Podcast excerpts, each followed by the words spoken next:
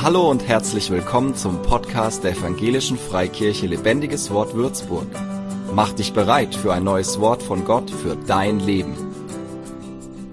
Was Gott 2013 mit dir vorhat, das ist mein Titel.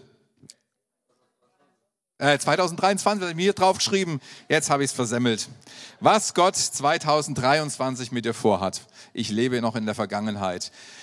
Am Anfang dieses Jahres 2023 waren wir als Gemeindeleitungsteam, als Ältestenschaft auf Klausur, zwei Tage auf dem Schwanberg und wir haben eine gute Zeit miteinander gehabt. Das hat das Team echt gestärkt.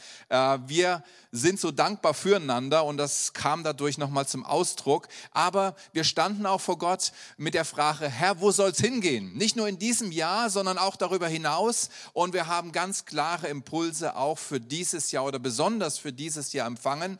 Aber die werden uns da auch darüber hinaus begleiten.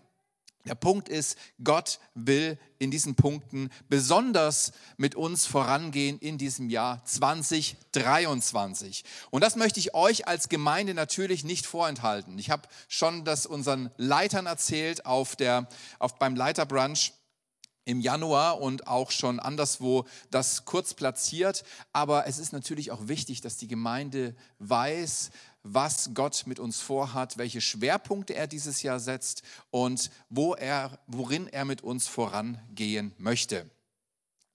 Drei Schwerpunkte für dieses Jahr. Und diese Schwerpunkte betreffen nicht die Gemeinde allgemein, sondern diese Punkte die möchte Gott durch dich wahr werden lassen. Durch jeden einzelnen von uns. Jeder ist herausgefordert und eingeladen, da dabei zu sein. Und ich sag dir, es hat ein gutes Ziel. Es hat ein gutes Ergebnis, was wir dadurch erleben wollen.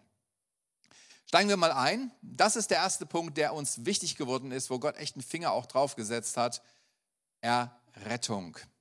Wir wollen sehen, dass Menschen Jesus kennenlernen, dass sie errettet werden, dass sie vom Tod ins Leben kommen, und zwar ins ewige Leben, in alle Ewigkeit in Verbindung mit Gott leben. So sehr hat Gott die Welt geliebt, dass er seinen einzigen Sohn gesandt hat, damit niemand verloren geht, sondern dass jeder, der an ihn glaubt, ewiges Leben hat. Aber keine Angst, ich mache dir keinen Stress. Ich mache dir keinen Stress, dass du jetzt auf die Straße gehen musst und evangelisieren musst. Ich sage dir mal was Interessantes, was dich bestimmt auch hellhörig machen wird. Das hier, Errettung, Evangelisation, das passiert fast automatisch, wenn du dich von Gott mit in die nächsten zwei Punkte hineinnehmen lässt. Wird es fast automatisch mit als Begleiterscheinung dabei sein. Deswegen Errettung, Punkt 1, schon abgehakt. Es geht weiter. Wir wollen im Miteinander wachsen. Der Wunsch als Kinder Gottes ist schon Gemeinschaft zu haben. Es ist ein ganz natürliches, ein ganz ähm, ja, natürliches Anliegen, was ganz natürlich in einem aufkommt, wenn man Christ wird, dass man sich fragt, hey, gibt es noch welche wie mich? Gibt es noch welche, die ähm, das im Herzen tragen, die diese Erfahrung gemacht haben, dass Gott reell ist, dass er in mein Leben gekommen ist und dass ich jetzt eine persönliche Beziehung mit ihm habe? Und dass es ganz natürlich ist, sehen wir auch in der Apostelgeschichte. Wir haben es gerade gelesen zum Abendmahl. Ich habe das mal ein bisschen verknüpft, Abendmahl und Predigt. Aber hier nochmal, sie hielten an der Lehre der Apostel fest und an der Gemeinschaft, am Brechen des Brotes und an den Gebeten. Also hier Gemeinschaft, ein ganz wichtiger Punkt, an dem sie festgehalten haben. Und auch dieser Vers, ähm, vier Verse später, Apostelgeschichte 246, Tag für Tag, Tag für Tag, Kleingruppen, Tag für Tag. Mittlerweile ist jeden Tag hier was los. Jeden Tag. Wir hatten früher das Problem, dass unter der Woche immer die Gemeinde leer stand. Mittlerweile ist hier jeden Tag was los. Also wenn du mal Langeweile hast, komm einfach vorbei. In der Regel ist hier jemand da. Es ist schon erstaunlich, dass die Gemeinderäume so ausgefüllt sind und auch genutzt werden. Ähm, das ist schon echt ein, ein Segen. Aber Tag für Tag verharrten sie einmütig im Tempel, brachen in ihren Häusern das Brot und hielten miteinander Mahl in Freude und Lauterkeit des Herzens. Ich habe mein Leben 1997 im April Jesus gegeben. Und das kam nicht einfach so, da kam ein Kumpel von mir, der vorher nie den Namen Jesus in den Mund genommen hatte, außer um irgendwie einen schlechten Scherz zu machen oder zu fluchen. Der kam plötzlich zurück und schwärmte von Jesus. Er war ein paar Monate im Ausland bei seinem Vater. Er kam zurück, hatte Jesus im Herzen und hatte kein anderes Thema mehr. Und das hat mich so ergriffen, dass ich gesagt habe, wenn es diesen Jesus gibt, dann will ich ihn kennenlernen. Ich will wissen, ob es Gott gibt und ich möchte das nicht verpassen, wenn es Gott gibt, ihn kennenzulernen und zu erfahren, ob er wirklich so ist, wie mein Kumpel, der plötzlich ganz anders war, es erzählt. Und es, hat es ging nicht nur mir so, sondern unsere ganze Clique, unser ganzes Freundeskreis, wir waren äh, so um die 20, einer nach dem anderen hat Jesus kennengelernt und hat eine persönliche Beziehung mit ihm begonnen. Wir trafen uns tatsächlich Tag für Tag bei meinem Freund, haben abends zusammen Bibel gelesen, haben gebetet, haben uns auseinandergesetzt über die Bibel, haben Fragen erörtert, äh, ohne Gemeinde, ohne Pastor, ohne alles, aber es brannte in unserem Herzen. Wir wollten Gemeinschaft haben, wir wollten äh, über Jesus erzählen, wir wollten mit ihm Gemeinschaft haben, wir wollten mehr von ihm. Und das ist ganz natürlich. Das ist, da kommt ein Geist rein, der uns zu ihm zieht und der Gemeinschaft mit ihm schenken möchte. Und wisst ihr was? Das war uns nicht genug. Wir saßen da zwar fast jeden Abend zusammen und hatten eine gute Gemeinschaft, aber eine Sehnsucht brannte in uns. Und zwar, wir wollten andere finden, die genauso glauben wie wir, denen es genauso geht, die genauso Erfahrungen machen wie mir, dass wir den Heiligen Geist empfangen, dass uns Gaben gegeben werden, dass wir Gebetserhörungen erleben, dass wir Befreiung erleben. All das haben wir erlebt und wir hatten die Sehnsucht, dass andere das auch äh, mit, oder das auch mit anderen zu teilen. Also gingen wir los und haben Gemeinde gesucht. Wir wussten von meinem Kumpel, es muss Gemeinde geben. Da, wo er war, in Amerika, gab es das aber hier haben wir es nicht gefunden. Wir gingen los und haben etliche Kirchen besucht. Das war alles gut, das war alles schön, aber irgendwie war es nicht so das, was wir gesucht hatten, nicht so das, was wir uns vorgestellt haben, nicht so ganz das, was wir erlebt hatten, wenn wir uns im engen Kreis, wir waren vielleicht zehn Leute, getroffen hatten. Aber eines Tages kam ein, einer von dieser Clique zu mir und sagte, hey, hast du schon mal gesehen, bei dir um die Ecke ist so ein komisches Schild, da steht Jesus Live-Gottesdienst drauf. Und habe ich gesagt, nee, hopp, da gehen wir mal hin. Und das war diese Gemeinde am vorhergehenden Platz, wo sie eingemietet war, nämlich in der Werner von Siemens Straße. Wir kamen dort rein, haben eine ganze Reihe ausgefüllt und der Gottesdienst fing an und wir haben gesagt, genau das haben wir gesucht. Und wir haben das gefeiert und seitdem sind wir da immer hingegangen. Das Miteinander in der Gemeinde ist wichtig. Der Heilige Geist hat ein Drängen in äh, oder gibt ein Drängen in uns, äh, Gemeinschaft mit den Geschwistern zu haben, Gemeinschaft mit anderen Gläubigen zu haben. Das ist ein ganz natürliches Verlangen und diese Gemeinschaft ist so wichtig, weil sie ähm, uns das bringt, was Jesus uns schenken möchte. Gott möchte uns in der Gemeinschaft der Gemeinde begegnen und uns beschenken. Und das Miteinander in der Gemeinde unterscheidet sich auch deutlich vom Miteinander in der Welt. Das fällt auf. Das fällt einfach auf. Und ich lese mal hier einen Vers. Lasst im Umgang miteinander Herzlichkeit und geschwisterliche Liebe zum Ausdruck kommen. Übertrefft euch gegenseitig darin, einander Achtung zu erweisen. Ich liebe diesen Vers. Wer heute zu Next Steps geht, ihr werdet diesen Vers noch hören. Ich liebe diesen Vers. Übertrefft euch gegenseitig darin, einander Achtung zu erweisen. Das ist so ein himmlischer Wettbewerb, wo, wo wir herausgefordert sind, besser zu sein als der andere. Ne? Sonst so nicht so vergleichen eher, aber darin, da können wir uns betteln. In der Welt wird oft nach Attraktivität oder persönlicher Sympathie entschieden. Ja, wer mir gefällt, welche, welche Nase mir gefällt oder äh, Leute, die mir charakterlich ähnlich sind, ja, wo mein Herz automatisch aufgeht, okay, und andere eher so außen vor. Das ist so die Aus, das Auswahlkriterium, wie man es oft in der Welt oder wie ich es in der Welt erlebe, gefunden hat oder findet. In der Gemeinde ist es anders. Da spielt deine Nase keine Rolle. Da spielt auch dein Charakter nicht so die überragende Rolle. Es geht um etwas anderes. In der Gemeinde ist jeder angenommen und geliebt, der zu Jesus gehört. Das ist das Kriterium. Wir suchen nach Geschwistern. Wir suchen nach anderen, die auch denselben Geist in sich tragen. Und mit ihnen hat uns oder hat uns Gott eine Verbindung geschenkt. Mit ihnen sehen wir eine Verbindung, empfinden wir eine Verbindung, weil der gleiche Geist in unserem Leben Einzug gehalten hat. Das ist das einzige Kriterium, um angenommen zu sein in der Gemeinde. Natürlich bist du auch willkommen, wenn du Jesus noch nicht kennst, aber sei dir gewiss, wir werden schwer darauf hinarbeiten, dass du ihn kennenlernst und diesen Geist bekommst. Wen Jesus angenommen hat, den will ich nicht ablehnen. Der soll Zugang zu mir haben, der soll, der soll äh, mit mir Gemeinschaft haben können, weil der Geist in ihm und mein Geist Gemeinschaft haben wollen. Das ist das Kriterium. Und wen Jesus lieb hat, den will ich wertschätzen. Ich ehre Gott darin, wenn ich andere Menschen wertschätze. Ich ehre den Schöpfer, indem ich die Schöpfung auch wertschätze. Diese Art der Liebe soll in der Gemeinde vorherrschen. Das ist Gottes Plan für uns, das ist Gottes Plan für seine Gemeinde. Und diese Art der Liebe ist das wichtigste Kennzeichen, an dem die Welt uns als Nachfolger Jesu erkennt. Ist das nicht herrlich? Wir dürfen einfach lieb zueinander sein und die Welt wird sehen, dass wir zu Jesus gehören, dass wir sein sind, dass wir seine Kinder sind. An eurer Liebe zueinander werden alle, ich habe es nochmal nachgeschaut im Griechischen, da steht wirklich jeder, jeder Einzelne, alle erkennen, dass ihr meine Jünger seid. Johannes 13, 35. Vielleicht denkst du, und jetzt kommen wir nochmal zum ersten Punkt, fast automatisch ne, ereignet sich Errettung. Vielleicht denkst du von dir, du bist kein großer Evangelist. Kann ja sein. Ich denke, ich bin kein großer Evangelist. Aber wenn du darin gut bist, in Römer 12, Vers 10, wenn du darin gut bist, bist du viel evangelistischer, als du denkst. Bist du vielleicht evangelistischer als der, der raus auf die Straße geht und Leute direkt anspricht.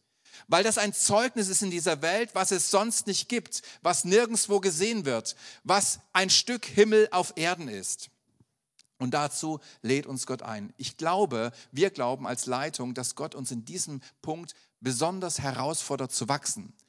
Aber wisst ihr was? Nicht, weil wir darin nicht gut sind. Ehrlich gesagt muss ich, muss ich gestehen, dieser Punkt ist eine unserer größten Stärken, wie wir miteinander umgehen. Es kommen Leute her, die sagen, wow, wie ihr miteinander umgeht, das ist ganz anders und das zieht mich an.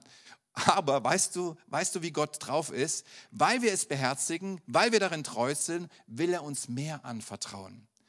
Das ist Gottes Art, das ist Gottes Umgang damit. Wenn er sieht, dass wir seine Gaben, seine Geschenke wertschätzen, dass, indem wir sie leben, ähm, äh, dass wir sie ehren, indem wir sie leben, dann kommt er und sagt, boah, den gebe ich noch mehr. Den schenke ich richtig ein, dass es überfließt. Das macht er. Erinnert euch an das, äh, an das Gleichnis mit den Talenten. Der, der ordentlich mit den Talenten umgegangen ist, der damit was erwirtschaftet hat, der sie eingesetzt hat, der hat noch mehr bekommen. Weil wir es beherzigen, weil wir treu darin sind, will uns Gott noch mehr anvertrauen. Paulus schreibt an die Thessalonicher, über die Liebe unter Brüdern und Schwestern aber brauche ich euch nicht zu schreiben. Also die waren gut da drin, die waren gesettelt, das war alles äh, auf dem richtigen Kurs. Seid ihr doch selbst von Gott gelehrt, einander zu lieben. Und ihr tut es ja auch gegenüber, allen gegenüber, die zur Gemeinde gehören in ganz Makedonien. Also die waren auf einem guten Kurs, äh, ich würde sagen, so wie wir, gut unterwegs in diesem äh, Bereich. Und jetzt sagt er, wir reden aber, wir reden euch aber zu, liebe Brüder und Schwestern, also alle dabei, darin verschwenderisch zu werden, noch verschwenderischer zu werden. Das ist sein das ist seine Ausrichtung. Er sagt, wow, super, wie ihr miteinander lebt. Gebt da noch mehr Gas. Ge geht da noch mehr hinein. Lebt noch verschwenderischer in dieser Sache. Lasst es nicht so auf dem, ähm, das ist ein gutes Maß sein, sondern macht noch mehr. Haut da voll rein, teilt da voll aus, so dass ihr denkt, Mann, dass da fliegt ja vieles einfach nur äh, daneben. So liebevoll bin ich, vieles kommt ja gar nicht ein. Ja, verschwenderisch heißt mehr zu geben, als nötig ist. So ist unser Gott und er lädt uns ein, verschwenderisch zu sein. Gott lädt uns ein, verschwenderisch in der Liebe untereinander zu werden.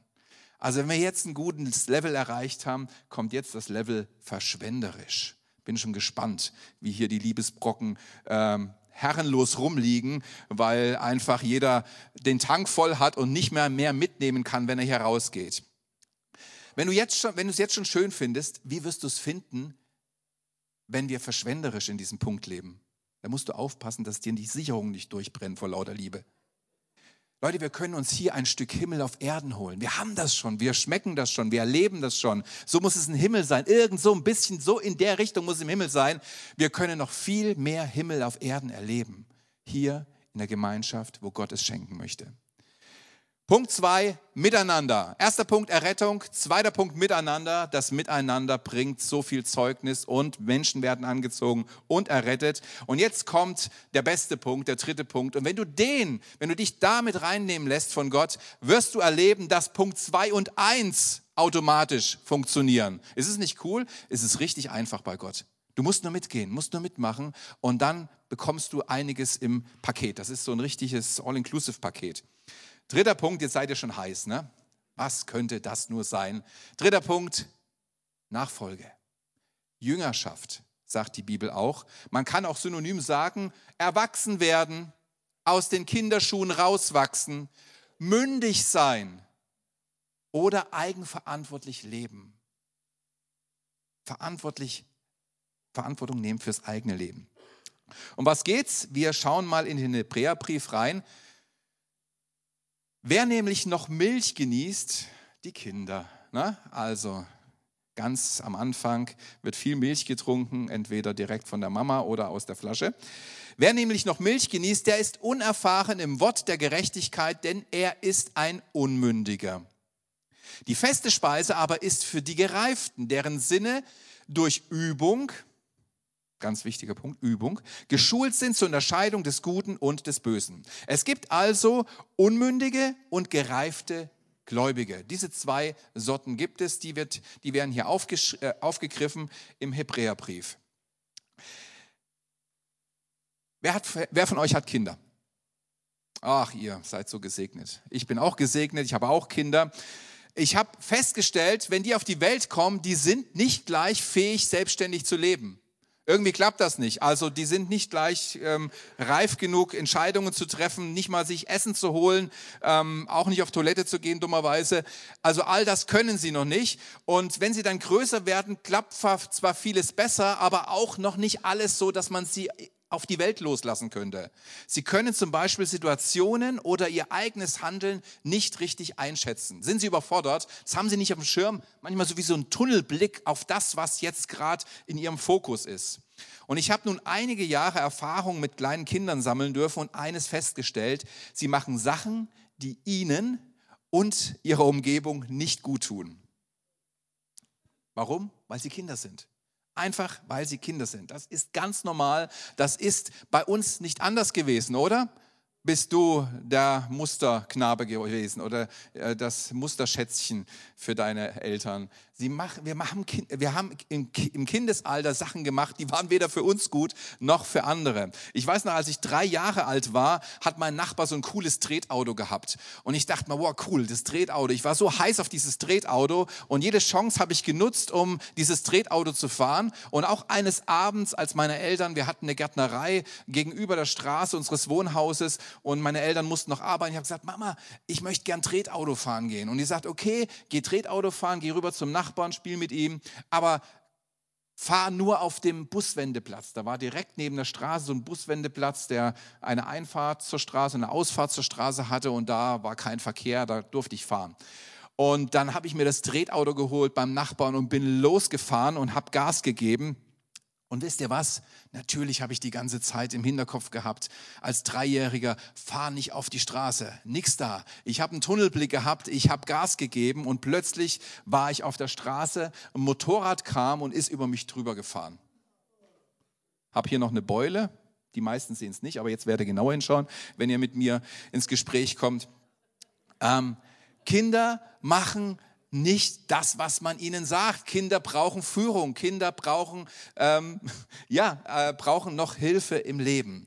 Als Eltern ist es unsere Aufgabe, unseren Kindern beizubringen, wie man richtig lebt. Das ist unsere Herausforderung. Es ist unsere Verantwortung, sie ins Leben zu begleiten.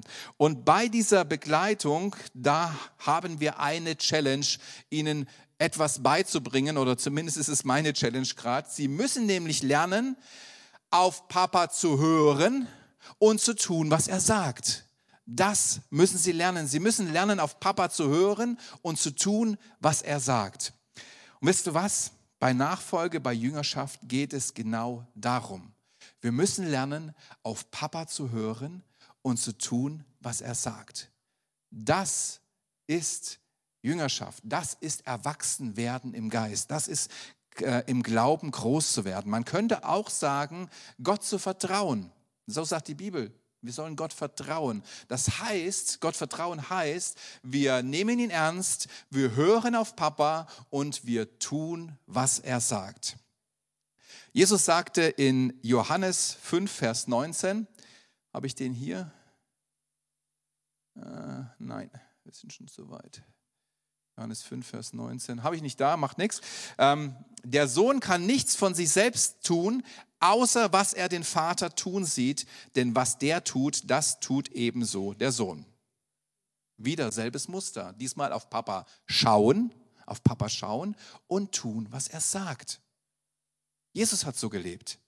Auf Papa schauen und tun, was er sagt. Die Bibel nennt das auch Glaubensgehorsam. Wir haben eine Erkenntnis, weil wir mit dem Wort Gottes Gemeinschaft haben, weil wir es wertschätzen, weil wir uns damit auseinandersetzen und wir bekommen eine Erkenntnis und wir verinnerlichen sie und fangen an, sie in die Praxis umzusetzen. Das nennt die Bibel Glaubensgehorsam und Glaubensgehorsam führt dazu, dass du geistlich reif wirst, dass du wächst im Glauben, dass du mündig wirst, dass du zu einem Jünger wirst, dass du nicht mehr die Milch brauchst, sondern dass du die feste Speise verträgst. Jesus kannte die Schrift und er pflegte enge Gemeinschaft, enge Beziehung mit seinem Papa im Himmel und vertraute ihm, indem er tat, was er vom Vater gehört hat oder was er vom Vater sah. Das setzte er in die Tat um. Und das gehört dazu. Glaube ohne Werke ist tot. Wir brauchen es, dass die Erkenntnis, die wir haben, bei uns nicht äh, zum, zum Lagerartikel wird, sondern dass sie in die Aktion kommt, dass sie gelebt wird, dass sie in die Praxis kommt. Jetzt weißt du, wie man jünger wird. Das ist der Prozess. Auf Papa hören und tun, was er sagt. Und Gemeinschaft mit Papa haben, dass Papa zu uns reden kann, weil sonst hörst du ja nicht. Aber Jüngerschaft passiert, Jüngerschaft passiert nicht automatisch. Den Zahn muss ich dir leider ziehen. Im Missionsbefehl Jesu steht, geht und macht alle Völker, man kann ja auch übersetzen, alle Menschen, die Gott nicht kennen, zu meinen Jüngern. Macht. Also eine Aufforderung drin, jemanden zum Jünger zu machen, zum Nachfolger zu machen. Die eigenen Kinder musst du eine Zeit lang an die Hand nehmen, um ihnen ein Beispiel zu geben. Genauso im Glauben. Wer neu im Glauben ist, braucht eine gewisse Zeit Begleitung. Er braucht jemanden, der eine Zeit lang da ist und ihm ein Beispiel gibt, wie man mit Gott lebt, wie man die Bibel liest, wie man betet, äh, wie man ähm, sich geistlich fit hält, indem man zum Beispiel am Sonntag der, äh, im Gottesdienst ist und nicht im Bett ist. All diese Dinge müssen eingeübt, und jetzt kommt wieder das Üben, sie müssen eingeübt werden. Wir sind nicht von heute auf morgen umgestellt. Ähm, es hilft natürlich, eine Leidenschaft in sich zu haben, die Jesus uns durch seinen Geist schenkt, aber ähm, es muss eingeübt werden. Und wie kann das aussehen in einer Gemeinde, dass wir einander helfen, in die Nachfolge zu kommen, im Glauben zu wachsen, jünger zu werden? Lasst uns mal hier reinschauen. Und zwar in Hebräerbrief. Hebräer 10, Verse 24 bis 25. Nur ein Beispiel von vielen. Lies die Bibel, du wirst ähm, sehen, wie Gott dir Dinge zeigt, wie du dazu beitragen kannst, dass Menschen jünger werden in deiner Umgebung. Lass uns aufeinander achten. Wir wollen uns zu gegenseitiger Liebe ermutigen und einander anspornen, Gutes zu tun. Versäumt nicht die Zusammenkünfte eurer Gemeinde, wie es sich einige angewöhnt haben. Ermahnt oder ermutigt, kann man hier auch sagen, gleiches Wort, ermahnt und ermutigt euch gegenseitig dabei zu bleiben. Um was geht's hier? Andere zurechtzuweisen, anderen zu sagen, was nicht passt. Nein, es geht um Anteilnahme am Leben des anderen. Es geht um Fürsorge. Es geht darum, dass es mir nicht egal ist, wie es dir geht. Es geht darum, dass es mir wichtig ist, dass du eine gesunde Entwicklung hast, dass du wächst in deiner Beziehung mit Gott, dass du rauskommst aus deinen äh, Herausforderungen, aus deinen Schwächen, aus deinen Tälern, dass du Boden gewinnst unter deinen Füßen, dass du frei wirst von dem, was dich die ganze Zeit festgehalten wird. Darum geht es mir. Und weil mir das wichtig ist, komme ich zu dir und sage, hey, lass uns zusammen Gottesdienst besuchen, lass uns zusammen beten, lass uns mal schauen, was Gott in seinem Wort schreibt für deine Situation. Ich möchte für dich beten. Ich werde dich auch fragen, wie es dir geht nächste Woche, weil es mir wichtig ist, dass du vorankommst und dass du wächst. Kurz, es ist mir nicht egal, wie es meinem Bruder, meiner Schwester in Jesus geht. Es interessiert mich, wie es meinen Glaubensgeschwistern in Jesus geht und wie es in ihrem Leben aussieht. Besonders ganz am Anfang war ich froh, dass mir Dinge in der Gemeinde gesagt wurden. Ich war in Reiki drin, also das ist ja schon was Spirituelles und das hat Einfluss auf einen. Und wie schön, als ich im Glaubensgrundkurs saß und plötzlich auf einer ganz langen Liste das vorgelesen wurde, ich meine Hand heben konnte und sagen konnte, ey, das betrifft mich, was kann man da machen? Und wir haben etwas gemacht, wir haben gebetet und das Ding beerdigt hinter mir. Ich war so froh, dass mir plötzlich jemand gesagt hat, ey, der nächste Schritt für dich ist Taufe weil ich das nicht wusste. Ich habe gedacht, Mensch, da war doch was da. Ich habe Bilder gesehen, da wurde irgendwie als Baby bei mir äh, ein paar Wassertropfen auf die Stirn geschmiert. Das hieß Taufe, also abgehakt. Nee, Taufe kommt nach deiner Entscheidung für Jesus und dann wirst du untergetaucht, weil es eine Beerdigung ist deines alten Lebens und eine Auferstehung in dein neues Leben. Das brauchst du, damit die Vergangenheit hinter dir bleibt und du in ein neues Leben hineingehen kannst, in Freiheit. Na also, jetzt seid ihr endlich mal online. Wisst ihr, wir haben manchmal so Angst, wir haben manchmal so Angst, oh, wenn ich dem anderen das sage und vielleicht trete ich ihn auf die Füße oder vielleicht schrecke ich ihn ab, vielleicht kommt er nie wieder in den Gottesdienst. Nein, Leute sind dankbar, wenn wir ihnen sagen, was nicht passt und wie sie frei werden können dafür, davon. Leute sind dankbar. Ich war zumindest dankbar. Und ich hatte jemanden, der sich um mich gekümmert hat. Und das war so gut. Der Mann hieß Stefan Schellenberger war in der Gemeinde, die ich gefunden hatte, wo Jesus Live-Gottesdienst draußen dran stand und in die ich reingegangen bin, wo ich mein Zuhause gefunden habe, wo ich gesagt habe, hier bleibe ich. Und dieser Mann hat sich herausgestellt, wohnt im gleichen Haus wie ich, da in Lenkfeld in der Heißenbergstraße, großes Wohnhaus. Ich als junger Student mit 20 Einzimmerwohnung gehabt, er auch im anderen Flügel. Und dieser Kerl ging mir auf die Nerven. Er ging mir einfach auf die Nerven. Er kam so oft vorbei unter der Woche. Er klopfte bei mir, er klingelte bei mir. Und als ich die Tür aufmache, stand er da und hat so einen Fächer aufgemacht mit Haufen Bibelkärtchen. Er hat gesagt, zieh mal eine. Und dann habe ich eine gezogen und die hat auch noch zu mir gesprochen. Dann sagt er, kann ich kurz reinkommen? Dann sagt er, wie geht's dir? Und dann habe ich ihm erzählt. Dann sagt er, wollen wir beten? Und ähm, dann habe ich ihn, dann hat er Dinge gesehen bei mir. Sagt er, hey, pass mal auf, im Wort Gottes steht so und so. Äh, wollen wir, darf ich dir helfen dabei? Dann stand er so Sonntag plötzlich da und sagt, ist es Gottesdienst, hast du Lust mitzukommen? Ich war nach dem Schlafanzug, sag, okay, jetzt eigentlich nicht, aber du nötigst mich ja, jetzt gehe ich kurz ins Bad und zieh mir was an, bin ich dabei. Dienstagabend, Kleingruppe beim Pastor. Mist, da will ich nicht hin. Er stand vor meiner Tür und sagt, hey, es ist Kleingruppe, komm doch mit und lern den Pastor kennen und hab mit uns Gemeinschaft. Ich habe ja keine Ahnung gehabt vom Glaubensleben. Ich bin mit wegen ihm, weil er so genervt hat. Und am Freitag ist Gebetsabend. Ich habe gebetet mit meinen, mit meinen Kumpels, mit meiner Clique, aber jetzt unter so gestandenen Christen, da habe ich mich nicht so sicher und frei gefühlt. Aber weil er da war, bin ich mitgegangen.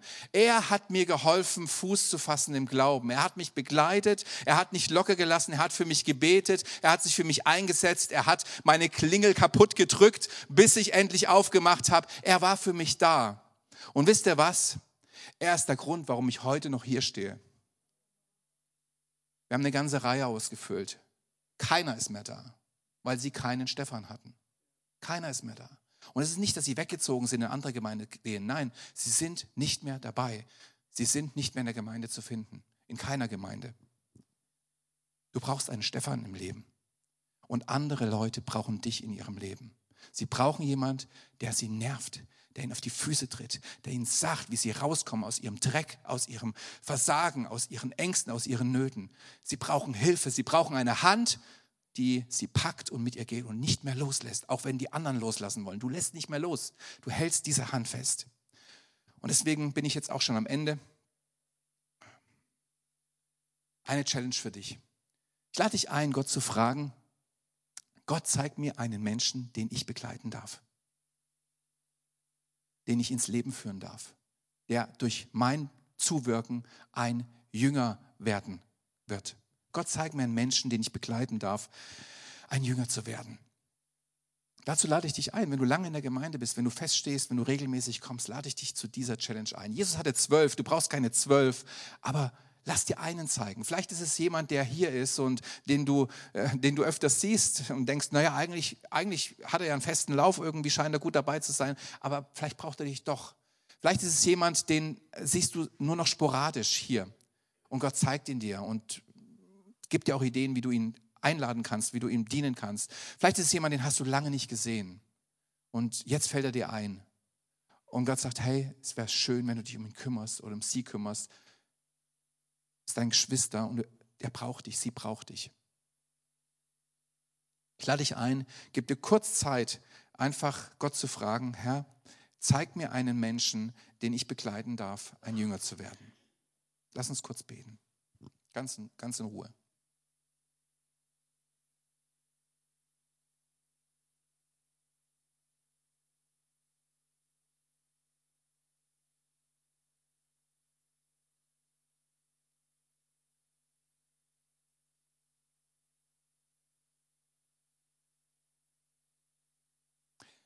Der erste Gedanke ist meistens der richtige, sagt jemand, der auch prophetisch ganz gut begabt ist.